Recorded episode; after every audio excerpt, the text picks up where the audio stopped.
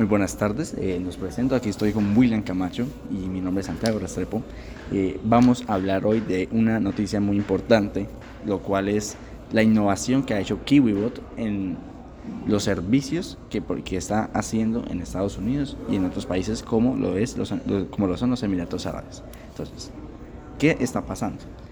En esos países desarrollados no pasa lo mismo que, pasa aquí en Colombia, donde si yo tengo que hacer un pedido a domicilio, me llega alguien en una bicicleta o en una moto con mi pedido y me sale, si mucho, 5 mil, 8 mil pesos, como es en el caso de Rappi.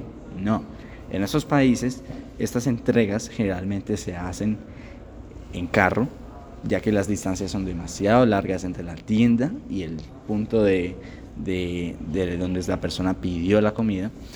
Entonces, eh, lo que produce es gastos económicos altos, el tiempo de espera también es alto y por último, la huella medioambiental también es muy grande. Em, eh, más o menos eh, se gastan unos 20 gramos por milla en el caso de, de, los pedidos en carro, por lo que esto no es eficiente. Entonces, ¿qué hizo KiwiBot? KiwiBot nació en la Universidad de los Andes. Ellos, ellos desarrollaron un robot terrestre en donde ellos hacen domicilios en estos robots que son eléctricos. Además, ellos desarrollaron una plataforma basada en Internet de las Cosas y para poder que un robot que, cuando, que sea supervisado remotamente eh, pueda hacer entregas desde un restaurante hasta la, casa de la persona o desde un punto común de, drop-off para los pedidos eh, en el menor tiempo posible. El tiempo medio para las entregas por Kiwi son más o menos de 5 minutos, además de que el costo actual de las entregas por domicilio son de 4 dólares y la misión que tiene KiwiBot es llevar ese costo a 0 dólares y además tener una huella de carbono de 0 gramos por cada milla recorrida. Entonces, ¿es esto innovador o, es, o esto no es innovador? Pues Actualmente KiwiBot maneja más de siete campos universitarios a lo largo de Estados Unidos, en ciudades como lo que, son Nuevo México, Miami. También tiene operaciones aquí en Colombia, en la ciudad de Medellín. Eh, también está siendo contratado en eventos grandes donde necesitan eh, realizar entregas. Eh, eso ya es bajo pedido. Y actualmente KiwiBot también firmó operaciones en Dubai donde hacen entregas no de comida, sino que hacen entregas como tal de mercado. En, con una firma de, de supermercados, lo que, lo que hace que sus operaciones amplíen mucho más. Esto nos puede denotar que KiwiBot está siendo deseado.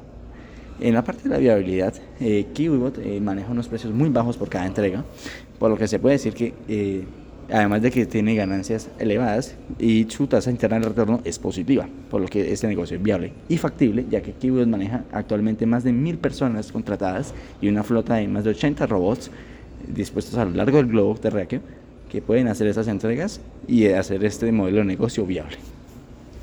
También tenemos que recalcar que ya KiwiBot hizo una prueba piloto en la ciudad de Medellín, en Colombia, siendo este una colaboración con la marca domicilios ya muy famosa a nivel mundial, Rappi.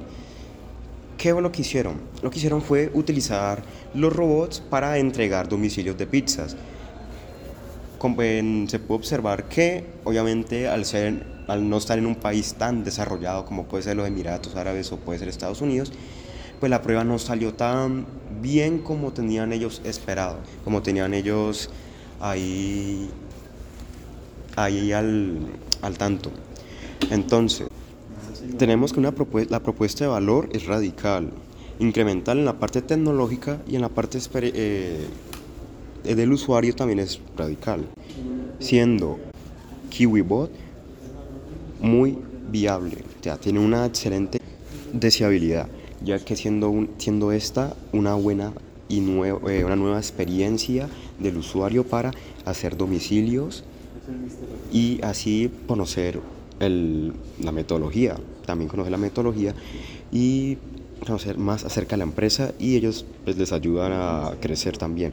¿Es factible? Claro que es factible, ya que le conviene mucho como a la empresa, tanto a la empresa como a, las, a los usuarios, a los estudiantes, ya que, como ya mencionó anteriormente, como yo Santiago, este reduce los gastos y también ayuda al medio ambiente. Listo, entonces podemos concluir que KiwiBot está tomando una situación, problema que se está manifestando en varios contextos, como los, lo son en los países desarrollados o como lo son aquí en Colombia, en donde las personas necesitan una nueva experiencia de usuario donde se puedan minimizar los costos, los tiempos y también la huella de carbono que toman las entregas a domicilio.